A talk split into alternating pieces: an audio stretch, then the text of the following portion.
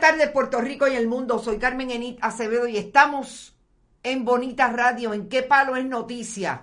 ¿Qué palo es noticia a las 5 y 2 de la tarde? Hoy con el compañero, colega periodista Manuel Ernesto Rivera. Vamos a hablar de lo que piensa Manuel, cuál es su posición con relación y su análisis a lo último que ha pasado con relación al caso de eh, Sixto George Díaz Colón sobre todo aquello que dicen algunos y algunas abogadas, sobre todo dos abogadas, que las dos fueron fiscales, una en el Departamento de Justicia de Puerto Rico y la otra en el Tribunal de Estados Unidos aquí. ¿Qué piensan? ¿Qué es lo que nos dice esa, esa acusación? Vamos a hablar de eso en breve, pero como siempre, compartan, compartan, compartan, vayan a bonitasradio.net y si pueden, donen a través de PayPal y tarjetas de crédito también pueden donar a través de la Fundación Periodismo Siglo XXI, PMB 284, PO Box 1940 San Juan, Puerto Rico 00919, que también pueden enviar cheques o giros postales a nombre de la Fundación Periodismo Siglo XXI y lo envían a la dirección que está en pantalla, PMB 284.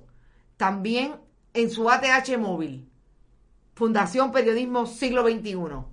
Y no se olviden que siempre están con nosotros Buen Vecino Café, la cooperativa de Vega Alta y la cooperativa Abraham Rosa. Y que si les parece, pueden también escribir a info at bonitasradio.net y allí nos pueden preguntar qué hacemos, cómo no lo hacemos y cómo pueden cooperar con nosotros y también sugerirnos sus temas.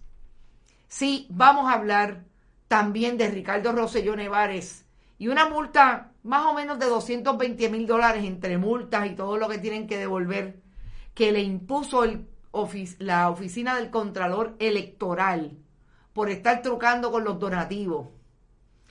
Eh, eso, esa es la noticia que salió bien temprano en la tarde, una y media de la tarde, y que coloca una vez más a la campaña de Ricardo Rosselló Nevares del 2016 en precario con relación a los donativos que no reportaban, a los que nunca obtuvieron información de los donantes, que obtuvieron propiedades incluso, que las utilizaban como donativos y no se sabe ni siquiera cuál es la propiedad ni dónde está ubicada.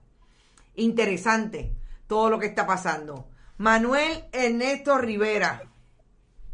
Bienvenido una vez más a Bonita Radio y a qué palo es noticia. Saludos a ti y a todo el público de Bonitas Radio que está siempre conectado con nosotros. Bueno, quizás vamos a la última noticia, Manuel. Por lo menos esa información que sale hace un rato y que ubica a Ricardo Rosselló con un problemita en la oficina del el Contralor Electoral que dice que por lo menos son siete hallazgos.